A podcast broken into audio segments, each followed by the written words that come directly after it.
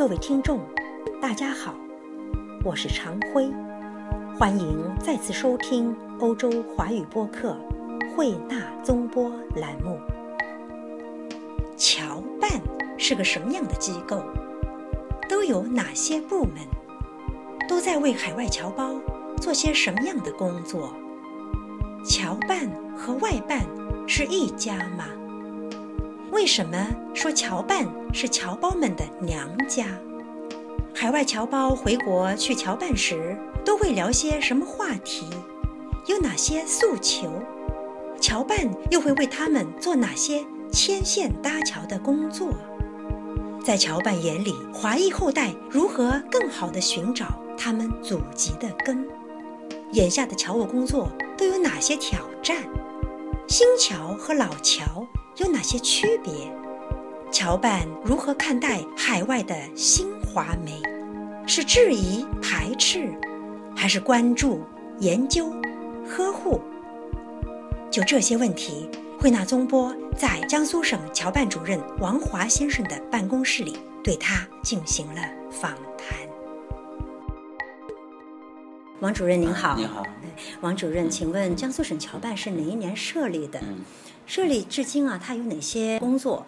工作至今是不是有些变化呢？嗯嗯，呃，江苏省侨办设立应该是随着我们国家改革开放，呃，这项工作开展以来，老早就设立了。我一九八四年大学毕业的时候，呃，当时分到江苏省外事办公室，当时是外事办公室跟侨务办公室就是合署办公，住在一起。啊，就是一个主任，一一个副主任分管侨务，一个主任分管外事，呃，是是这样。所以我当时进外办的时候，工作我经常汇报的时候，我们侨办的那个主任也在旁边。确切的时间呢，应该是从外办开始谈了。外办是一九四九年南京解放，解放的时候，当时这个江苏省外事办公室，那那个是叫交际处。黄华，当时外交部长黄华，当时是第一任的啊。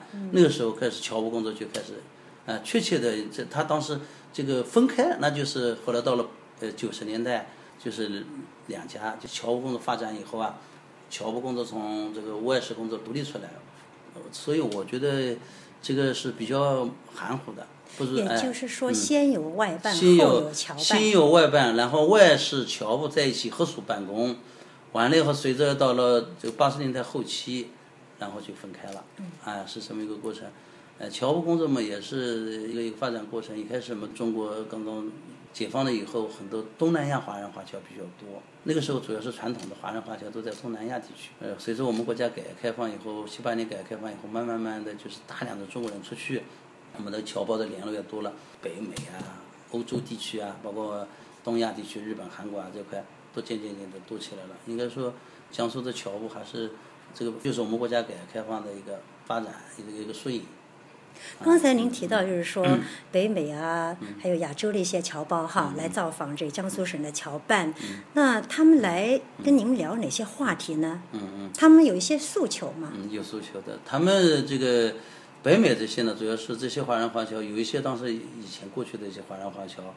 特别是我们国门打开以后呢，那些华人华侨，包括他们的后代，那都回国。那最初都是可能是回国联谊，呃，家里有亲戚啊，有朋友啊，联谊为国家做些这个牵线搭桥啊，包括捐赠的一些工作。到了后期呢，就是大量的中国人出去留学，留学以后在这像像您这样的啊，这个在北美、在欧洲的这个创业做的都非常好啊，有些学业有成。啊，像您这个媒体，你做的很好。有些是搞，有些是科学家，有些是企业家。那这个科学家他这回来创业，他创新；有些是这个企业家回来也也要办公司了。所以这些呢，就是比较多。他们来了嘛，当然主要是了解国内的经济发展情况，政策怎么样，优惠条件怎么样，另外这个市场前景怎么样？哎，这方面来的还是还是比较多的。嗯。那他们想看看变化呀，看看商机呀，省侨办会为他们做一些什么安排呢？他们来嘛，我们一般来讲，比方说他要到哪地方考察，我们举办一些座谈会，啊，到开发区去看看，那特别是联络当地的一些政府部门，跟他们聊一聊一些政府的官员，跟他谈谈。然后华人华侨回国创业，我们肯定还是这个特别重视，因为毕竟是自己的啊，这个传统上是中国人的血缘在里面嘛，所以对他们工作还是在第一个政策上要跟他说透，啊，要让他知道这是怎么回事，不能忽悠人家，忽悠人家然后人家回来赚个钱不容易啊，回来创业也不容易。啊，第二个就尽可能的给他们提供帮助。啊，第三个嘛，牵线搭桥，这个很重要的。牵线搭桥就是说，不仅政府部门是不是也会跟他们直接去找一些相关的企业座谈呢？那是的，那来的时候我们，因为我们侨办也有经济科技处嘛，负责这方面的。不不光经济科技处了，包括他们文宣处的、这个海外说的，都是陪他们。我们还是对他们很重视的，呃，陪他们到呃开发区，陪他们到企业。他们回国以后有些什么不明白的事情来了以后，我们都帮他解决。甚至有些人回国创业，都已经创业了，但是发生了很多纠纷，难免有纠纷嘛。在纠纷发生过程中，我们都是帮他排忧解难，协调，呃，协调当地政府。啊，真真真正不行的话，他上法院、上法庭的时候，那是极端的案例了，那还得要给他，我们还有个律师团，还有律师还给他出出主意呢。啊，这就是对华人华侨的那就重视嘛，就要体现在这些方面。嗯，侨办刚才您提到了文宣处、海外处，嗯，侨办还有哪些部门呢？我们侨办有这个国外处，国外处又是港澳台处，国外处呢主要搞联联络的。这个加强对外联络，然后了解他们情况，为他们服务。这个把这些关系接上。经济科技处，顾名思义了，经济科技推进侨这个华人华侨跟祖国经济科技交往这方面工作。啊，文宣处，文宣处呢就是对外宣传，现就主要是搞媒体了，跟你们就说把江苏的情况，把国内情况向外面宣传，让他让海外的侨胞啊知道我们祖国发展的变化，对市侨一些什么政策。还有一个呢，就是这几年。出去的华人华侨很多，这个小孩子女的就学问题，就学问题，这个这也是庞大的一支队伍啊。这个他们时间长了，好多人因为条件受限，可能接受不了中文的，像我们这国内系统的教育，时间长了，一些小孩这个中文讲不好，或者是对祖国文化的认可，他就认可度就降低嘛。所以这方面呢，我们也是进行这方面的这个应他们华人华的要求，做一些在外面搞一些展览。呃，派老师到外面给他们啊，给他们讲讲课啊，然后那对小孩呢肯定还生动一些，太极拳啊，这样这样的，我们还做一些，比方水印江苏，把江苏这一些用图片展的形式把它做出去，这是一个情况。还有一个呢，就是他们这个寻根之旅，这些海外的华人华侨这些子女啊，他们回国要到各地看看，到父亲母亲生生活过的地方去看看。这样安排他们去看看，了解跟国内的学生接触接触。寻根之旅，这是用一种夏令营或者冬令营的形式出现的吗？对对对，夏令营、冬令营。他们如果想报这个名，该怎么报呢？报嘛，他们是通过驻外使领馆报，还有一个就是直接跟我们这边联络，啊，这些跟我们文献处联络，我们这边都可以做。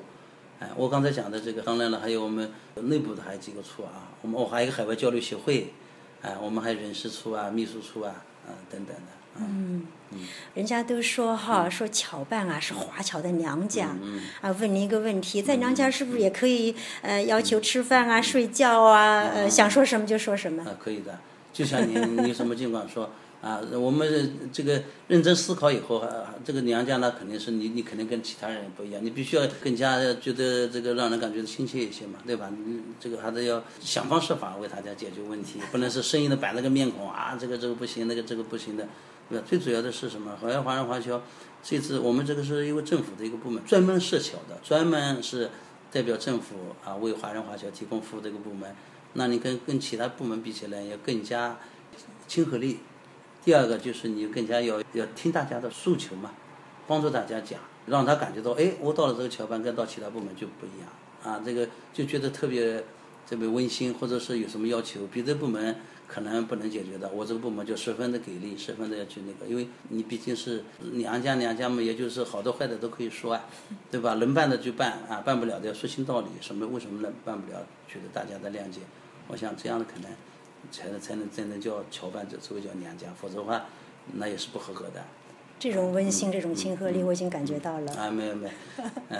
您上任以来哈，有否遇到一些侨务工作方面的挑战？对，有些挑战，因为这个，呃，我以前以前在外事部门啊，外交部门做这个对外工作，接触外国人多，到了侨务工作系统的工作一年嘛，我就感觉到这个侨务这个发展很快，侨的工作发展很很快。现在我们侨这个这个概念远远超过以前传统意义上的，啊，以前这个老侨，现在这个新侨涉及的面很大，啊，他们在国外的这个情况也发生了很大变化，所以他们诉求也很多。特别是我们想的就是他们在驻在国，一个帮助他们在驻在国很好的发展。第二个，促进驻在国跟我们国家的关系的发展；第三一个呢，还要就是把他们请进来，利用他们资源啊，这个帮助这个祖籍国的啊发展。这里边呢，就是有很多一些一些问题，特别是侨的工作，我觉得随着新的形势发展，有些事情我们以前没碰到过，或者有些现象以前没出现过，哎，那现在都出现了。啊，你现现在打个比方，现在我们海外有六千万华人华侨，这六千万华人华侨。以前没这个大的数字的，回来也有也有几千万在国内，他们的进进出出，他们的子女就学，对吧？有些人是出去了，哎，他说我出去，我家里边我今后小孩还送回来学习，这个问题类似，还有一些他们回国投资，有些人对国内情况了解，有些对国内情况不了解，他们也也发生了一些新的一些情况，这都是要求我们与时俱进啊。一个是要研究，要研究这个侨务工作一些新的情况，另外呢要把它。了解出来，写一些文章，把它要做些报告给上面要反映，要从这个更高的层面帮助解决，啊，这样让他感觉到就哦，我有这么强大的祖国，这祖国强大让他感受到，在外面感受到这个，这就通过我们面对新的形势，要做一些啊好的研究，然后拿出一些好的措施来。王主任，刚才您也谈到了，就是说你们侨办和海外的一些华媒之间的接触。那么，呃，除了传统的纸媒哈，现在新媒体发展的非常快。比如说，现在我做的这个电台跟网络也有关系。呃，侨办呢，它呃，它是不是也非常想去了解这些新媒体，或者说也能够借助这些新的民间资源，让西方人更好的了解中国呢？嗯，那当然了，非常愿意，而且。我也感觉到，因为我是长期在国外工作嘛，我也接触了很多的华人华侨媒体。呃，总的来讲，华人华侨媒体在传播这个中华优秀文化，或者是沟通两国之间啊，就住几国跟他住在居住国的交流之间做了很多工作。但是就是传统的这个纸面上的，肯定慢慢慢慢的，它的影响力肯定要受新影响，有新的传媒出来了。那更好的，我们要更多的我们要去研究，像类似你这样的啊新的媒体啊，开车那就可以听到。对吧？在哪个地方喝喝茶，他可以打开可以听到。你或者还找找个报纸来，开车你怎么看报纸也没法看，这都是新的一些。呃，也要求我们去研究，也去加强跟你们的合作，加强交流，也利用你们这样的啊这个这种形式形式，我觉得也很好。这个呃，传媒本身就是形式多样的嘛，你一一成不变的一张脸也不行的啊。但是新的新的媒体把它做好。把它这个，我们把关系也联络好。谢谢您的支持。呃，王主任，呃，还有一个小问题哈，我呢来自这个奥地利，奥地利侨胞啊，是吗？您去过奥地利？哪一年？去过哪些城市呢？我还是当外办主任的时候，我们奥地利有一个友好城市，跟我们江苏省是最好的。然后我还到了那个维也纳金色大厅，是吗？听了一场音乐会。啊，对，我看了一场音乐会。对别人的印象如何？那很好，那确实是音乐之都啊，这个确实确实很好。嗯，跟奥地利侨界也有些接触吗？对，现在有，那您您也是啊，一个啊，有一些交流。呃，这个今后我还可以多加强这方面的交流。我知道在奥地利的江苏侨胞不是很多，对，在江苏走动的也不是很多，是吗？不是太多。欢迎您多去奥地利走动，跟我们多多接触。好啊，我有好多朋友在奥地利使馆工作，呃，包括你们以前的大使啊，都也也都熟，包括你也是我们校友，啊，也是我们工作，也是我们服务的对象了。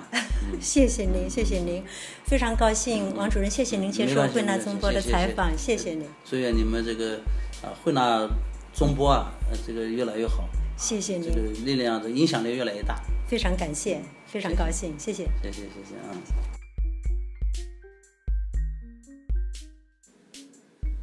的确，我们海外侨胞的诉求与传统上的相比，已经产生了千变万化。